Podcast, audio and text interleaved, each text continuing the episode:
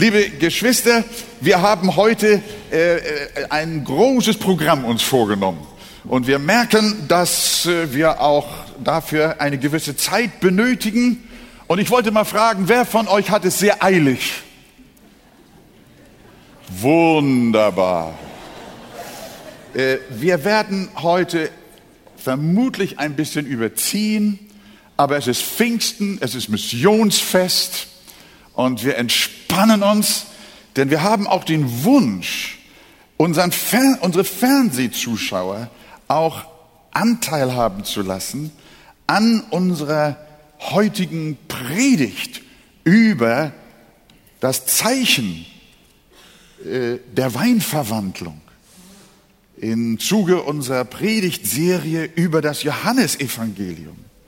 Und äh, deshalb haben wir jetzt vor, obwohl wir zeitlich das nicht mehr so ganz reinbekommen, aber wir wollen zweimal, einmal werde ich einen Teil sprechen, dann wird Christian einen Teil sprechen, um dann hinterher auch von unserem Bruder Scherer noch ein Wort von Israel zu hören. So sind wir dankbar, dass wir das Evangelium des Johannes haben. Wir stehen auf miteinander und äh, ich lese nur einen Satz aus Johannes 1, Vers 1 bis 12. Und zwar den fünften Vers. Seine Mutter spricht zu den Dienern, was er euch sagt, das tut. Wir nehmen Platz miteinander.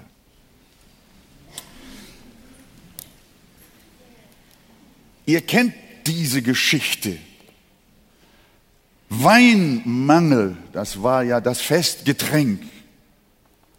Und äh, Jesus kommt und verwandelt Mangel in Fülle.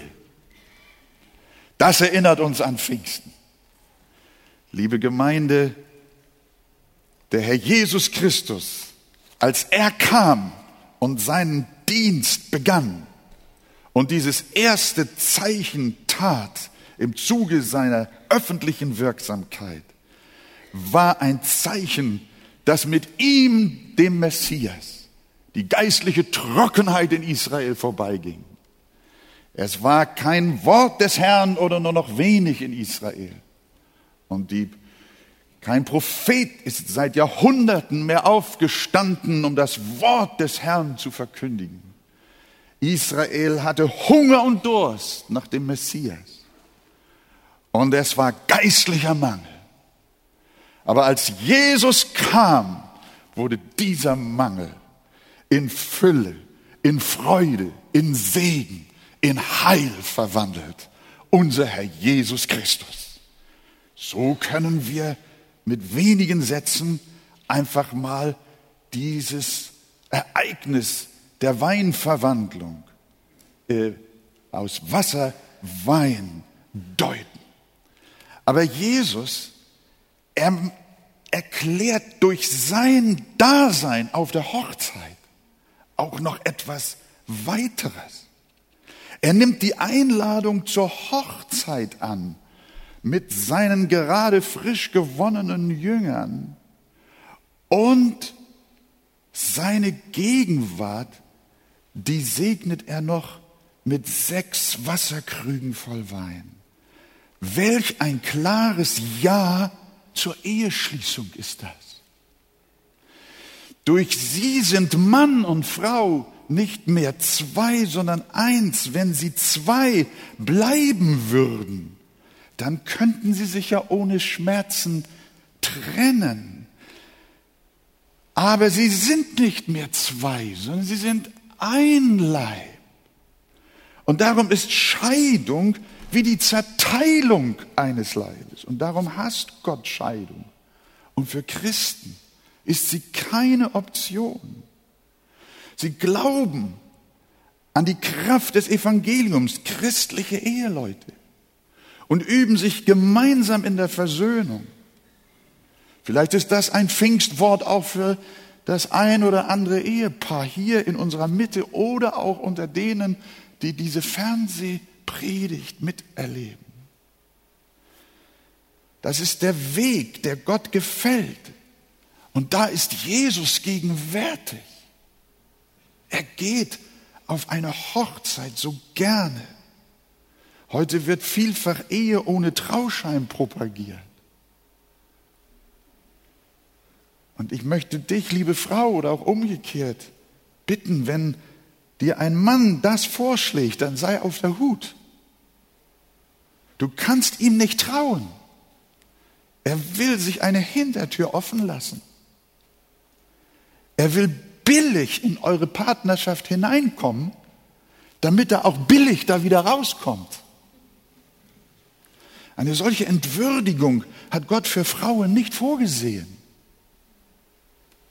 sondern er will, dass insbesondere der Mann sich rechtsverbindlich verheiratet und einsteht für seine Frau. Ein Leben lang. Und sie auch einsteht für ihn. Alles andere gehört zu den Entartungen der Endzeit, in der falsche Propheten lehren, wie 1 Timotheus 4, Vers 3 sagt, nicht zu heiraten. Und das ist, was wir heute haben. Einfach nur so mit einer Frau zusammenleben.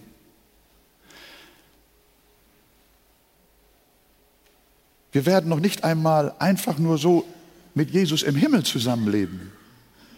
Auch dort werden wir eine Hochzeit feiern. Rechtsverbindlich für immer und ewig. Eheschließung ist also Gottes heiliger Wille und das symbolisiert die Anwesenheit Christi auf der Hochzeit. Dass Jesus dort ist, hat Bedeutung. Eine weitere Botschaft. Jesus klärt sein Verhältnis zu seiner Mutter.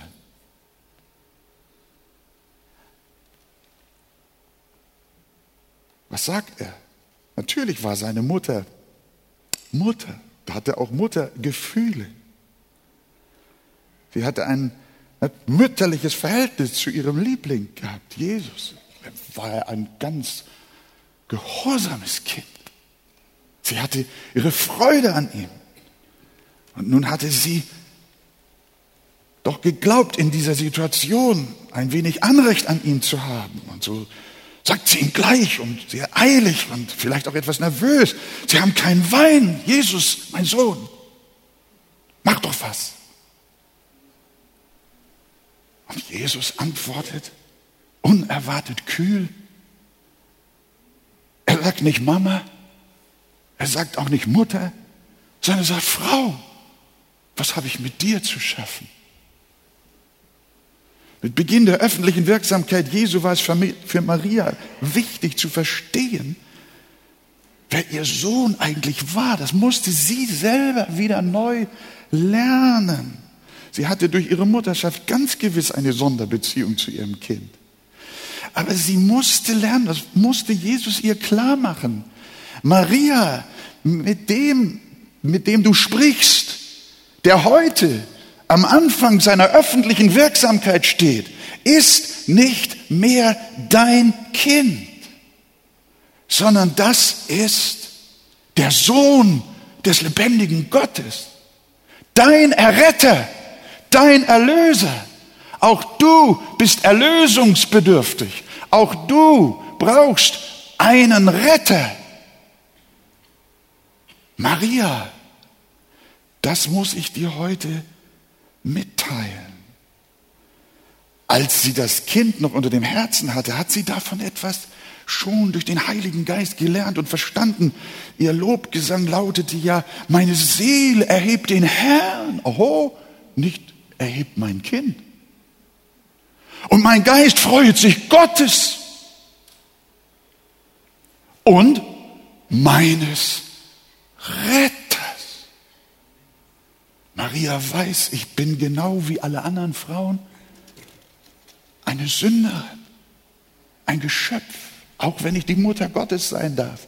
Wenn ich diese Berufung habe, ändert das nichts daran, dass ich Vergebung für meine Sünde brauche, dass ich einen Heiland brauche. Und das war jetzt diese Geschichte. Eines Tages war Jesus in einem Haus umringt von vielen Menschen. Da kam Maria mit den leiblichen Geschwistern Jesu zu dem Ort und ließen Jesus ausrichten, dass sie draußen vor dem Hause seien. Und so bestellte man dem Heiland auch den Gruß seiner Familie. Siehe, haben sie ihm sagen lassen, deine Mutter und deine Brüder und deine Schwestern draußen fragen nach dir. Guck mal, wir sind da, deine Familie. Herr, komm, jetzt musst du rauskommen oder du musst uns einen besonderen Zugang verschaffen. Und die Antwort Jesu war ähnlich. Ja, vielleicht für die, die ihn haben rufen lassen, für seine Familie, für seine Mutter ein bisschen befremdlich. Und er sagt, wer ist meine Mutter und meine Brüder? Und er sah ringsum auf die, die um ihn im Kreise saßen und sprach, siehe, das ist meine Mutter und das sind meine Brüder. Denn wer Gottes Willen tut, der ist mein Bruder und meine Schwester und meine Mutter. Wer Gottes Willen tut, ist mein Bruder ist meine Schwester, ist meine Mutter. Wir sehen, dass es eine geistliche Verwandtschaft gibt, liebe Freunde, liebe Gemeinde, die über irdische Familienbande steht. Alle, die den Willen Gottes tun, gehören zu einer Familie, die über alle Familien sind. Wir sind mehr als Gottes Kinder, als nur blutsverwandt. Wir sind Blut erkauft. Und darum sind unsere Bande als Brüder und Schwestern in Christus viel bedeutender, viel wertvoller als jede irdische Verwandtschaft. Meine Frau ist meine Frau, aber viel mehr noch, sie ist meine Schwester in Christus. Und Jesus ist unser gemeinsamer Herr.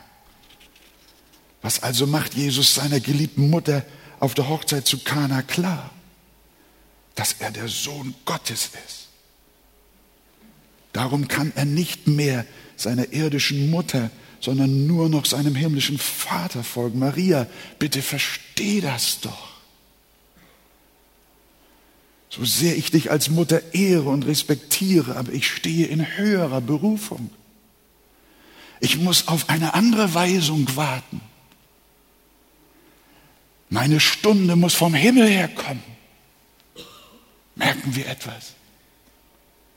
Jesus ehrt Maria als seine Mutter, wie es das vierte, Geburt, das vierte Gebot ja auch sagt. Aber er verleiht ihr keine abergläubische Verehrung. Das ist vielleicht für viele Menschen in unserem Lande auch sehr wichtig. Jesus klärt sein Verhältnis zu Maria. Und wir müssen auch unser Verhältnis zu Maria klären.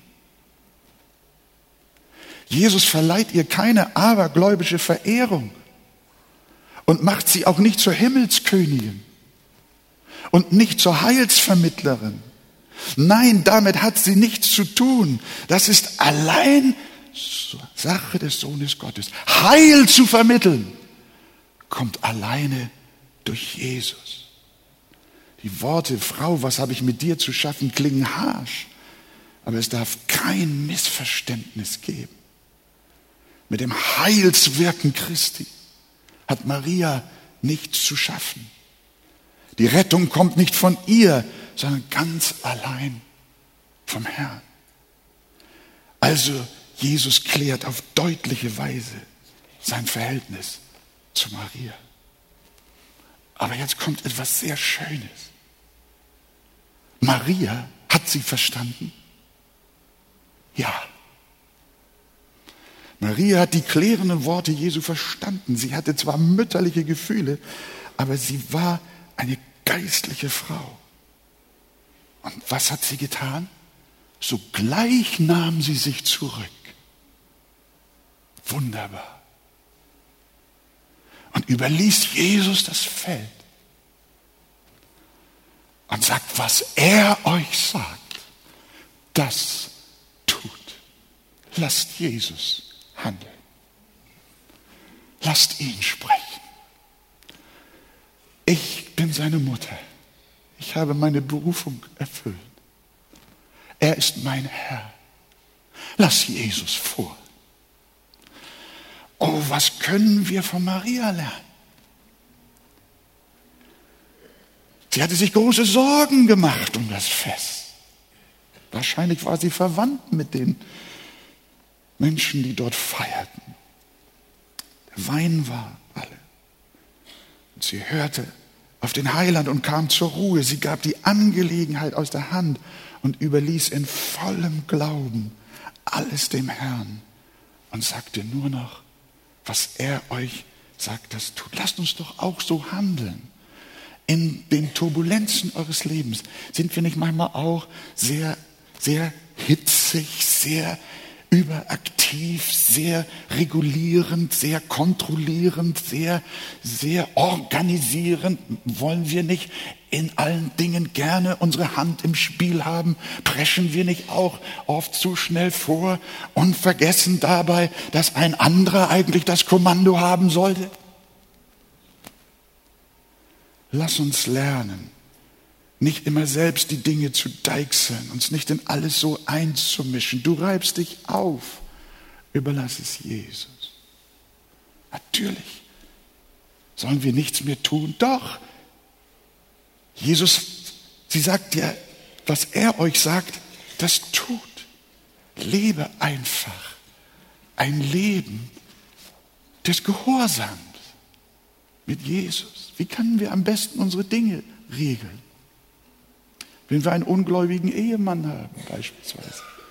Ungläubige Kinder, die wir gerettet sehen mögen.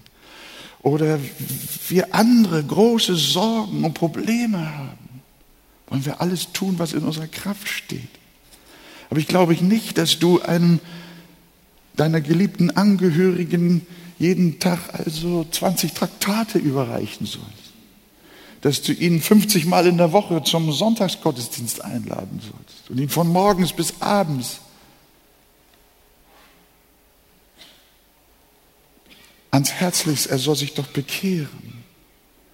Das Beste ist, wenn du mit Gottes Wort lebst und danach handelst, führe ein redliches, ehrliches Leben, tu, was Gottes Wort dir sagt, was Jesus dir sagt.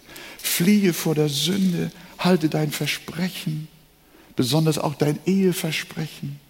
Töte schonungslos deine Charaktersünden. Nimm jedes Wort der Heiligen Schrift ernst und lebe ein Leben in der Heiligung, ein Leben der Gottseligkeit, der Gottesfurcht. Bete für die Dinge, die es zu regeln gilt, von denen wir uns Veränderung wünschen. Aber werde nicht hyperaktiv. Vertraue einfach Jesus. Lebe ein Leben im Gehorsam der Schrift. Das wirkt sich grundlegend segensreich aus. Auch die Diener hielten sich an das Prinzip. Als der Befehl des Herrn kam, die Krüge mit Wasser zu füllen, taten sie es. Und siehe da, aus Wasser wurde Wein. Wir möchten alle gern Erweckung haben. Und ich kenne auch Zeiten, denen ich auch dann unglaub, unglaublich aktiv gewesen bin. Und meinte, ich müsse Erweckung selber machen und ich müsste sie organisieren und dabei wäre vielleicht auch manch ein Mittel recht, das vielleicht fragwürdig ist, ihr Lieben. Viele Pastoren haben in ihrer Methodengläubigkeit statt Erweckung leider Schiffbruch erlebt. Und Menschen wurden eher manipuliert als geheilt. Jesu Antwort an uns ist die gleiche wie Maria.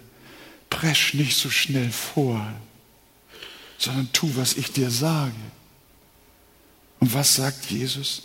Sein Missionsbefehl heißt nicht, mach Erweckung. Und auch nicht trachte nach Erfolg, sondern es heißt schlicht, gehe hin und predige das Evangelium. Sei einfach gehorsam. Sei treu. Halte dich an das, was geschrieben steht. Dann wirst du nicht unbedingt viel Erfolg haben. Aber tu es trotzdem, ob du Lob oder Tadel bekommst, ob Menschen kommen oder gehen, sondern tu, was der Herr dir sagt. Lebe nach den Geboten des Herrn durch die Gnade Gottes. Und du wirst merken, du entspannst dich wie Maria und du kannst Jesus vorlassen. Und du wirst merken, wie aus Wasser in deiner Situation Wein wird. wie Freude aufkommt, wie Heil entsteht. Vielleicht nicht auf Knopfdruck, nein, zu seiner Zeit, wie Gott die Dinge ändert und wandelt. Ich wünsche euch von Herzen die Haltung einer Maria in Stille, im Frieden und einfach Jesus vorlassen. Befehl dem Herrn deine Wege und hoffe auf ihn. Er wird es wohl machen. Er kann es, Wasser in Wein verwandeln. In Jesu Namen. Amen. Behalte das fest im Herzen. Jetzt wünschen wir Christian viel Gnade. Er spricht über denselben Text. Und wir beten, dass auch unsere Fernsehzuschauer einen großen Segen haben. Unsere vielen Missionsfreunde im Land nehmen Anteil auch an dieser Versammlung. Guten Morgen, liebe Gemeinde, liebe Missionsfreunde. Ich möchte, bevor ich einsteige in den Text, einmal ganz herzlich nochmal danken auch euch allen. Letzten Sonntag hatten wir Ordination. Äh, meine Ordination, meine Frau und ich, wir sind über die Maßen gesegnet worden. Durch euch, durch eure Segenswünsche, durch eure Glückwünsche, durch eure Gebete, wie ihr es auch auf vielerlei Weise zum Ausdruck gebracht habt. Die Predigt von Frank, der Chor hat gesungen, die Tränen sind gelaufen und wir sind sehr, sehr dankbar. Also euch allen noch einmal ganz herzlichen Dank. Und wir wollen jetzt nochmal zusammen aufstehen. Und wir nehmen unsere Bibel zur Hand und äh, lesen den Text aus Johannes Kapitel 2 von Vers 6 an. Es waren aber dort sechs steinerne Wasserkrüge nach der Reinigungssitte der Juden, von denen jeder zwei oder drei Eimer fasste. Jesus spricht zu ihnen, füllt die Krüge mit Wasser. Und sie füllten sie bis oben hin. Und er spricht zu ihnen, schöpft nun und bringt es dem Speisemeister, und sie brachten es hin. Als aber der Speisemeister das Wasser, das zu Wein geworden war, gekostet hatte, und er wusste nicht, woher es war, die Diener aber, die das Wasser geschöpft hatten, wussten es, ruft der Speisemeister den Bräutigam und spricht zu ihm, jeder Mann setzt zuerst den guten Wein vor, und wenn sie trunken geworden sind, dann den geringeren. Du aber hast den guten Wein bis jetzt behalten. Diesen Anfang der Zeichen machte Jesus in Kana in Galiläa und offenbarte seine Herrlichkeit und seine Jünger glaubten an ihn. Amen. Wir nehmen Platz miteinander. Der Bericht von der Hochzeit zu Kana lässt allerhand Fragen offen. Zum Beispiel die Frage, wie alt war das Brautpaar? Wie haben sie eigentlich geheißen? Welche Farbe hatte das Brautkleid? Wenn ich ein Hochzeitspaar auf der Straße fahren sehe und hinterher meiner Frau berichte, da fuhr ein Hochzeitswagen, dann fragt sie gleich, wie sah die Braut aus? Ich sage, sie hatte ein Kleid an. Welche Farbe hatte es? Die Farbe war weiß. Und dann lerne ich, dass es Nuancen von Weiß gibt, verschiedene Abstufungen, Cremefarben und so weiter. Passte der Blumenschmuck zum Gewand des Bräutigams? Wer hat den Brautstrauß gefangen? Die Bibel verliert kein Wort über all dies. Sie tut es nicht, weil Johannes, der das hier uns hinterlassen hat, geleitet durch den Heiligen Geist, eine andere Absicht mit der Geschichte hat, nämlich nicht den Fokus auf das Brautpaar zu lenken, sondern auf etwas ganz anderes. Er ist kein Journalist der Boulevardpresse, der sich über Details der Hochzeit auslässt, weil die Leute es gern hören möchten. Nein, er hat eine Botschaft zu vermitteln. Die Hochzeit an sich und das Brautpaar stehen nicht im Mittelpunkt. Der letzte Vers, den wir gelesen haben, Vers 11, der gibt uns den Hinweis, worum es eigentlich geht. Dort heißt es, diesen Anfang der Zeichen machte Jesus in Kana in Galiläa und offenbarte seine Herrlichkeit. Und seine Jünger glaubten an ihn. Das heißt, der Sinn, der Zweck und die Absicht, die Johannes hier verfolgt, ist, dass die Menschen erkennen, dass Jesus herrlich ist. Johannes sagt es selbst in dem ersten Kapitel äh, von seinem Evangelium. Er sagt, wir sahen seine Herrlichkeit. Das heißt, da waren die Jünger und sie haben ihn beobachtet, den Jesus, und das Ergebnis war, sie, sie haben seine Herrlichkeit gesehen. Und das ist, was wir auch heute Morgen hier, denke ich, sehen sollen. Die Herrlichkeit Jesu Christi und nicht die Schönheit des Brautpaars. Die Bibel ist Christus zentriert und nicht menschenzentriert. Und wenn sie Christus zentriert ist, dann kommt, und wenn unsere Herzen Christus zentriert sind, dann kommt aus dieser Christuszentriertheit letztlich ein Segen auch auf uns Menschen. Und so wollen wir uns heute Morgen anschauen, in welcher Weise die Herrlichkeit Christi aus diesem Text deutlich wird. Das Erste, was wir sehen, ist, dass Jesus der souveräne Schöpfer ist. Es haben dort, wir haben es gelesen, sechs steinerne Krüge gestanden. Und diese Krüge waren groß. In jedem Krug gingen zwei bis drei Maß. Umgerechnet bedeutet das, dass etwa 75 bis 110 Liter Wasser oder Flüssigkeit in diese Krüge hineingingen. Wenn wir das mit sechs multiplizieren, dann haben wir bis zu 660 Liter Volumen. Und Jesus sagt zu den Dienern, füllt die Wasserkrüge mit Wasser. Und sie füllten sie bis oben an. Das war nicht leicht. Füll mal 660 Liter Wasser. Du kannst den Krug nicht zum Wasserhahn tragen. Erstens, du schaffst es nicht, weil er zu schwer ist. Und zweitens, weil kein Wasserhahn da ist. Du kannst einen Schlauch anschließen, aber ich weiß nicht, ob es den gab. Wahrscheinlich nicht. So liefen sie mit irgendwelchen Gefäßen. Wir wissen nicht mit welchen. Scheint auch nicht so wichtig zu sein. Sie liefen und füllten diese Krüge mit Wasser. Wir wissen auch nicht, wie viele Diener es waren. Wenn es zwei waren, dann hatten sie gut zu tun. Es müssen mehrere gewesen sein, weil es steht im Plural. Auf jeden Fall liefen sie. Und sie rannten und sie liefen. Und sie füllten und sie füllten. Sie waren gehorsam. Und sie füllten die Krüge bis oben an. Ein sehr wichtiger Hinweis. Jesus ist Schöpfer und kein Scharlatan. Sie füllten die Krüge bis oben an. Ein deutlicher Hinweis darauf, dass es hier nicht sich um eine Verlängerung handelte, eines Restbestandes von Wein, so wie du das machst, wenn du Gäste hast und deine Suppe ist alle und du läufst in die Küche und schüttest einen Liter Wasser hinterher, bisschen Salz und Pfeffer dazu, das wird schon keiner merken. Ich will niemandem zu nahe treten. Ich spreche auch nicht aus eigener Erfahrung. Ich hoffe jedenfalls nicht. Ich kann mich nicht erinnern. Es ist keine Weinverlängerung gewesen. Die Krüge waren bis oben hin mit Wasser voll.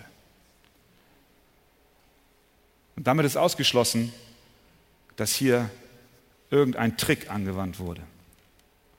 Aber denken wir einen Augenblick mal drüber nach, was ist da eigentlich passiert? Wie kann es sein, dass aus Wasser Wein wird? Wo kommt Wein normalerweise her? Aus dem Supermarkt, ja. Aus der Flasche, richtig. Wie kommt der Wein in die Flasche? Zunächst einmal ist da eine Weintraube. Die Weintraube wächst. Sie wächst an einem Weinstock. Der Weinstock wächst, weil da ein Same war. Der Same war in der Erde. Er brauchte Wasser. Er brauchte Sonne. Er brauchte Zeit.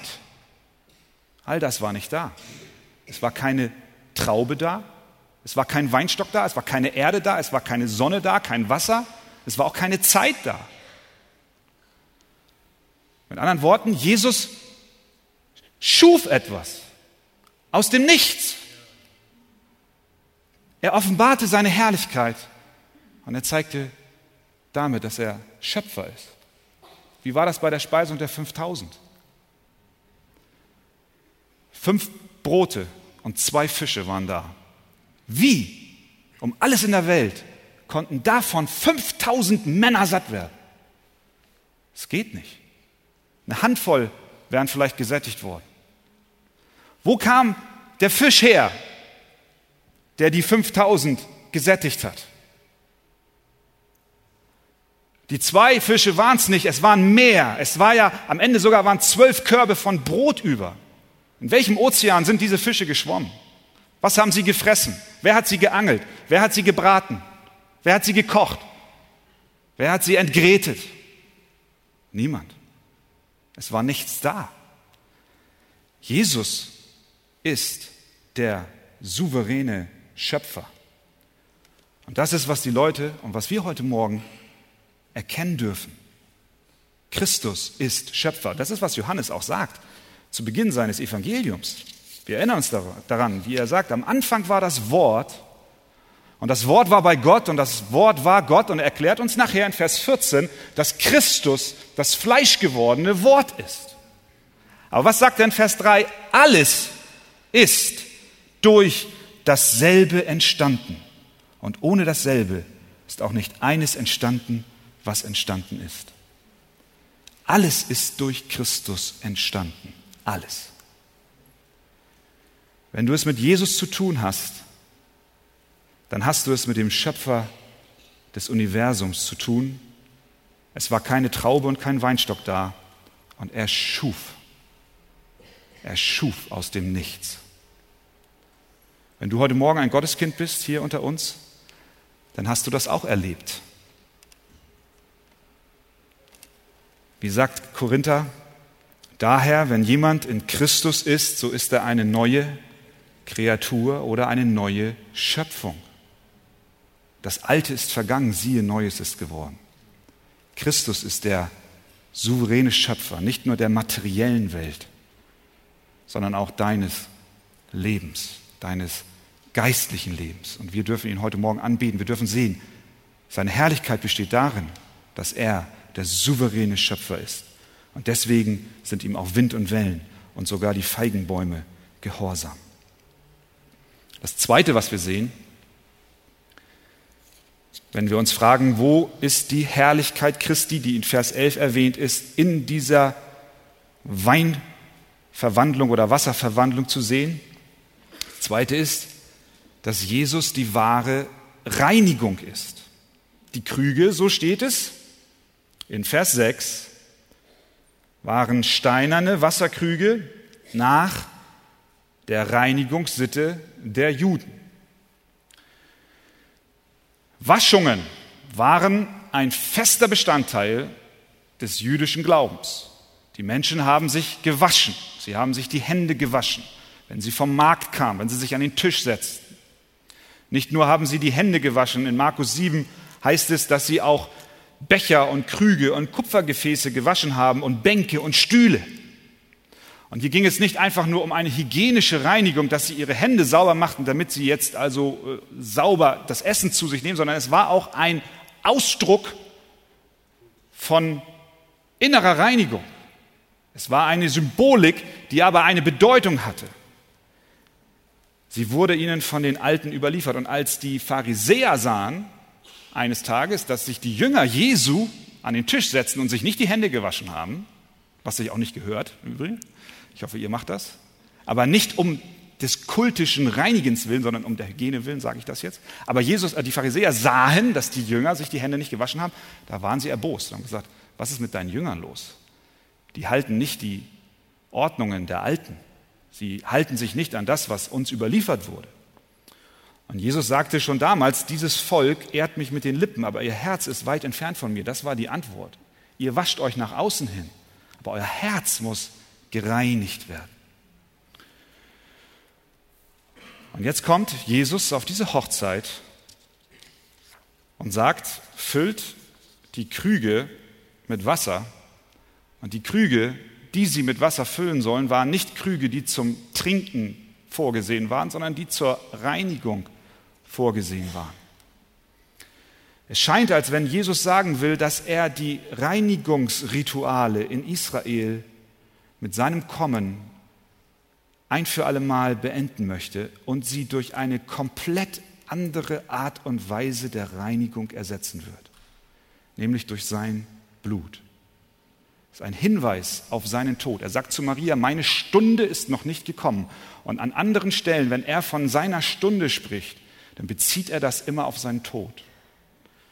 Und hier ist seine Stunde noch nicht gekommen. Maria, meine Stunde ist noch nicht gekommen. Es ist noch nicht so weit, aber ich gebe euch ein Zeichen dahingehend, dass ihr wisst, ich werde mein Blut vergießen und ihr werdet Reinigung erfahren, die tiefer geht als das, was äußerlich stattfindet. Es ist nicht das erste Mal, dass Jesus auch hier im Johannesevangelium, etwas anspricht und auch gleichzeitig als beendet erklärt. Wir erinnern uns daran, Johannes der Täufer, wenige Verse zuvor, am Jordan sah Jesus auf ihn zukommen. Und was sagt er? Siehe, das Lamm Gottes, das der Welt Sünde trägt. Und wir haben darüber gesprochen, dass das ein Ausdruck davon ist, dass Gott jetzt ein Lamm bereitet. Es ist das Lamm Gottes, ein, ein, es ist das Lamm von Gott, was ein für alle Mal die Sünden vergibt. Und es müssen keine weiteren Opfertiere mehr gebracht werden. Das Ritual des Opferns von Tieren ist durch Christus beendet und das Ritual der Reinigung ist beendet. Es ist kein weiteres Reinigen nach außen hin mehr nötig, sondern er hat es durch sein Blut ein für alle Mal getan. Und wir wissen, in der Offenbarung 7, Vers 14 wird deutlich, dass eine Reinigung im Blut des Lammes stattfindet. Dort heißt es, diese sind's, die gekommen sind aus der großen Trübsal und haben ihre Kleider gewaschen und haben ihre Kleider hell gemacht. Worin? Im Blut des Lammes. Möchtest du rein werden von deiner Schuld? Dann wasche dich nicht mit Wasser, sondern dann wasche dich mit dem Blut des Lammes, indem du glaubst, dass das Blut des Lammes, welches Jesus Christus ist, vergossen wurde zur Vergebung deiner Sünden. Die Herrlichkeit Christi ist, dass er einmal Schöpfergott ist und zum Zweiten die wahre Reinigung ist. Und drittens, was sehen wir noch? Worin offenbart sich Christus in seiner Herrlichkeit noch? Er offenbart sich darin, dass er der bessere Bräutigam ist. Ich selber war in einer Situation, die vergleichbar ist mit dem Bräutigam auf der Hochzeit zu Kana. Auf meiner eigenen Hochzeit ist nicht der Wein ausgegangen, aber das Wasser und die Säfte.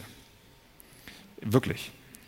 Wir haben gefeiert, da hinten in dem alten Jugendraum, äh, unsere, unsere Hochzeitsfeier. Wir haben damals kein Restaurant gemietet, so dass also ich mich nicht um die Dinge kümmern musste, sondern ich, wir haben das hier getan, um Geld zu sparen. Und wir hatten, die Gäste waren da und ich hatte das alles so weit, meinte ich, gut im Griff und hatte also da die Getränkekisten besorgt und einige Leute gebeten, auch dafür zu sorgen, dass die Gäste das Wasser in ihre Becher bekommen. Und auf den Tischen standen teilweise auch die Flaschen, vielleicht nicht ganz so etikettvoll, aber es hat funktioniert. Eins habe ich nicht berücksichtigt, es war August und es war eine sengende Hitze. Den ganzen Tag schien die Sonne auf diesen Raum und ich weiß nicht, wie viel Grad darin war. Und ich habe zu meinem Entsetzen festgestellt, dass die Leute also sich ständig die, den Schweiß von der Stirn gewischt haben. Und ich wusste genau, ich habe ein bestimmtes Kontingent an Wasser da hinten in der Küche deponiert. Aber mit jedem Schluck, den die Gäste zu sich nahmen, wurde ich nervöser, weil ich dachte, es reicht nicht. Und ich habe versucht, sie davon abzuhalten zu trinken, aber nein, sie hörten nicht auf mich. Das habe ich natürlich nicht getan. Ich habe so getan, als wenn alles in bester Ordnung ist, wie man das so macht als guter Bräutigam. Auch meine Braut, meine Frau, der habe ich auch nichts gesagt davon. Hinterher habe ich ihr erzählt, weißt du, es war einer der schrecklichsten Tage meines Lebens. Nicht, weil ich dich geheiratet habe, sondern weil das Wasser am Ausgehen war. Unheimlich peinlich, unheimlich, ein Stress, den du hast als Bräutigam. Glaubst du das? Es ist wirklich ein Stress. Ich rannte los, ich habe eine Lösung gefunden. Jemand fuhr dann noch zur Tankstelle und hat noch äh, Samstagnachmittag, ich glaube damals hatten die Läden auch noch nicht auf am Samstag. So, die Tankstellen hatten auf. Auf jeden Fall, letztlich war Wasser da. Was will ich damit sagen? Auch hier in dieser Geschichte ist, wird deutlich, die letztliche Verantwortung, die letztendliche Verantwortung für die Hochzeit hat der Bräutigam. Jesus lässt die Diener zu dem Speisemeister gehen, der probiert, oh, sagt er, so ein Wein habe ich ja noch gar nicht vorher an diesem Fest an meinem Gaumen gehabt. Und was macht er? Er geht zum Bräutigam und sagt, Bräutigam, warum machst du etwas, dass du den guten Wein ganz zum Schluss servierst? Das heißt, der Bräutigam ist verantwortlich für den Wein, auch wenn er andere beauftragt hat, das letztlich auszuführen, aber letztlich ist die Verantwortung bei dem Bräutigam. Aber der hat gar nicht den Wein bis zum letzten aufgehoben. Er, es war einfach nichts mehr da. Er, er, er konnte gar nichts anderes und er wusste von all dem gar nichts. Der Bräutigam ist in der Verantwortung. Und er hat versagt. Er hat, so wie ich auf meiner Hochzeit, versagt. Er hat nicht dafür Sorge getragen, dass die Gäste genügend zu trinken bekommen. Er hatte keinen Wein mehr. Er konnte die Hochzeitsgesellschaft nicht mit Wein bedienen. So sind alle Bräutigamme dieser Welt. Letztlich versagen sie. Letztlich, wenn es darauf ankommt, nehmen sie die Rolle, die sie eigentlich einnehmen sollen, nicht wahr. Sie schaffen es nicht, ausreichend zu versorgen. Es fehlt hier und es mangelt dort. Vielleicht sind manche Schwestern heute Morgen unter uns hier, die sagen, ja, ich weiß, wovon du sprichst. Auch in meiner Ehe ist der Krug leer. Der Wein ist nicht mehr da. Mein Bräutigam hat es nicht geschafft, für Nachschub zu sorgen. Du empfindest heute Morgen große Not, dein Wein ist aus. Auch du als Bräutigam bist nicht in der Lage, für Nachschub zu sorgen. Du hast niemanden und von dem, von dem du es menschlich eigentlich erwarten könntest, dass er dich versorgt, ist abgetaucht. Deine Krüge sind leer. Aber Jesus, dein Bräutigam, versorgt dich. Er ist der bessere Bräutigam. Sein Wein geht niemals aus. Sein Blut, was er vergossen hat, reicht aus zur Vergebung deiner Schuld. Und das gilt auch für die Männer unter uns und für die Frauen, für uns alle. Seine Versorgung hat kein Ende. Er füllt den Krug bis oben hin, dass es überläuft. Er ist der bessere Bräutigam. Er füllt sie mit dem besten Wein. Bei ihm ist Überfluss. 600 Liter bester Wein, A 12,95 Euro. 7770 Euro steuert Jesus mal eben dem Fest bei. Mal ebenso. Er ist der bessere Bräutigam. Er versorgt dich besser, als jeder Mensch es tun könnte. Siehst du seine Herrlichkeit? Er offenbarte seine Herrlichkeit. Und was war das Ergebnis? Und seine Jünger glaubten an ihn.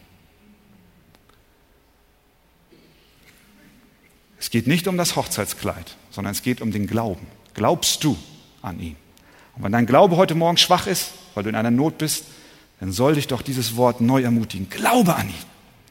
Erfüllt dein Krug neu.